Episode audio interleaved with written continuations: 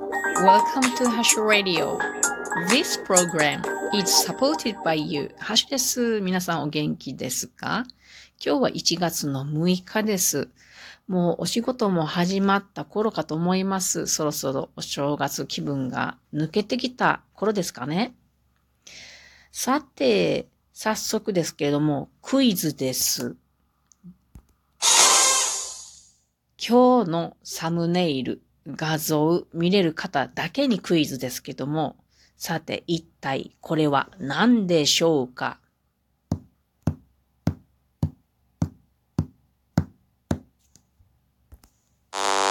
間違えてブーって押してしまいました。すいません。まだ正解とか誰も答え言うてないのにね。えー、この正解はですね、煮干しでございます。当たった方、今年一年あなたは素晴らしい年となります。いや、間違いないですね。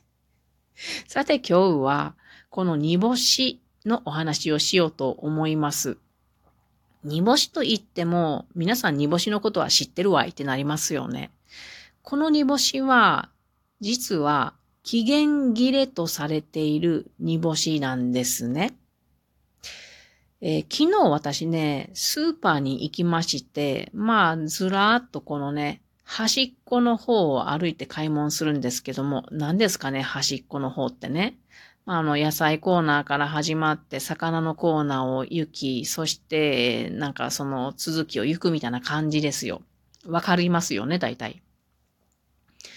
で、その魚のコーナーを見ていたときにですね、この煮干しが 200g 入った袋がですね、黄色いあの半額タグが貼ってあったんですよ。お？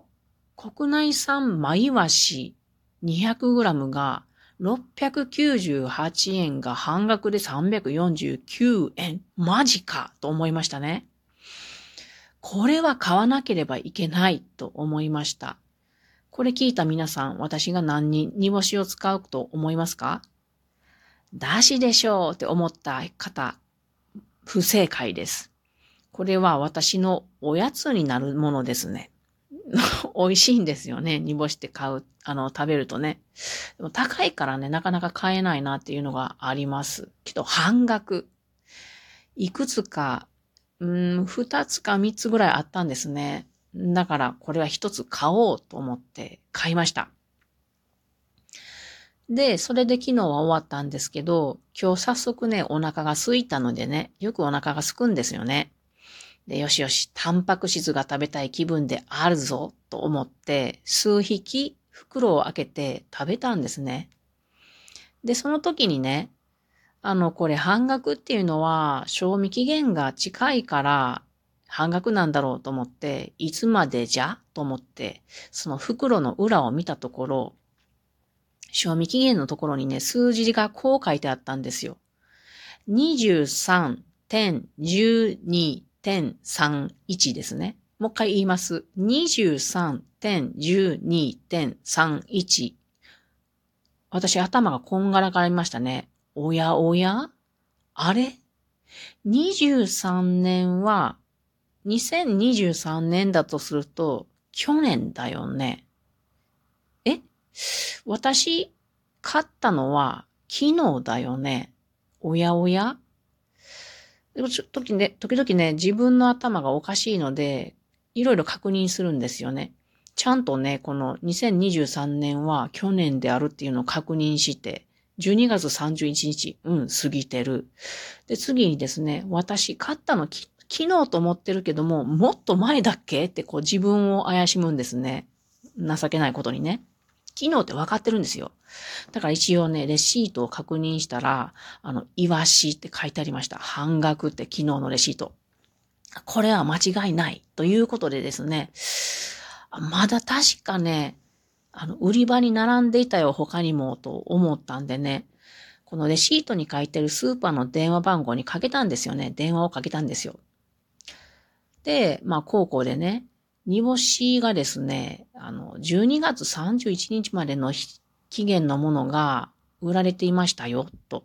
で、私買ったんですけどね、って言ったら、お店の方はね、あの、わあ、それは申し訳ございませんっていうことでね、まず健康被害はございませんかと丁寧に聞いてくださいました。でね、あの、レシートと現物を持ってきてくださったら、あの、返金させてもらいますって言われたんですね。でも私ね、あの、この煮干し食べたいんですよ。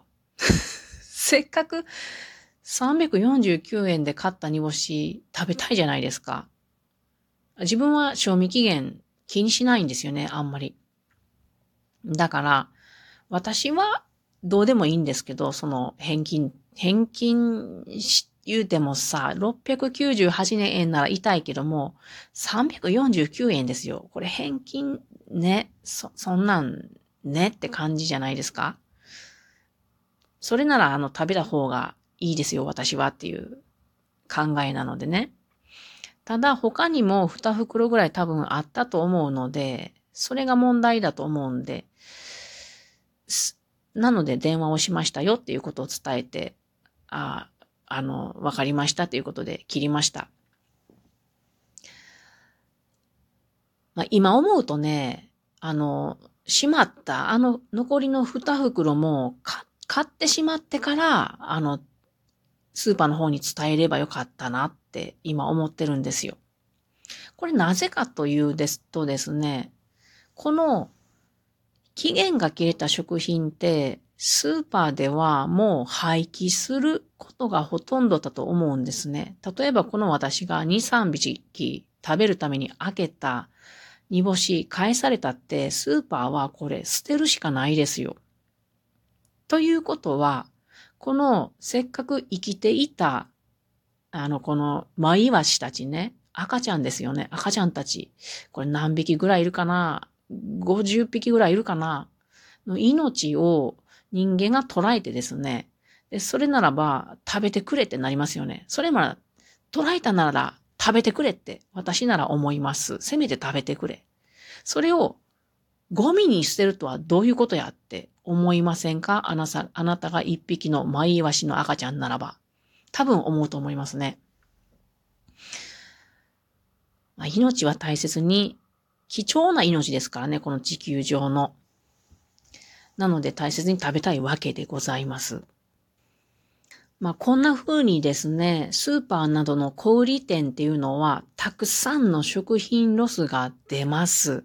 昔に比べたら随分、あの、そのコントロールが上手になっていると思うので、減っているはずですけれども、それでもたくさん食品ロスが出ますね。自分の実家は小さな商店です。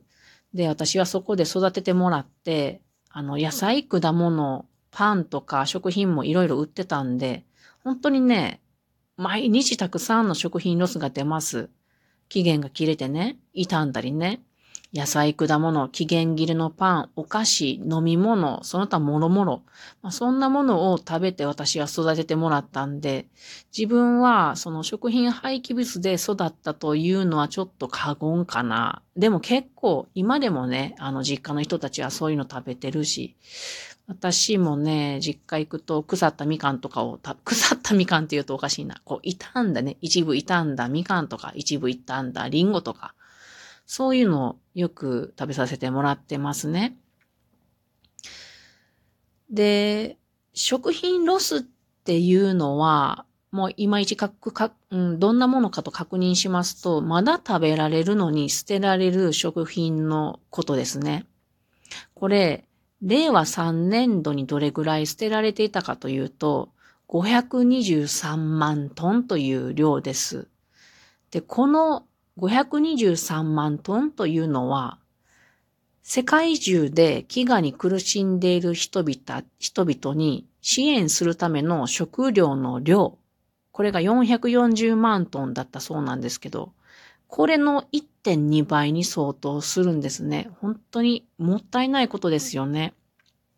日本国民で言うと、お茶碗毎日約1杯分が捨てられているってよく言われていると思います。もうね、今の時代ね、この気候変動で取れる作物とか減ってきてると思うんですよね。急に植物がそんなね、気候暑くなったとかにね、耐えられないっていうのが起こっていると思います。なので、なるべくね、食べ物を捨てないように生きていきたいなとは思いますよね。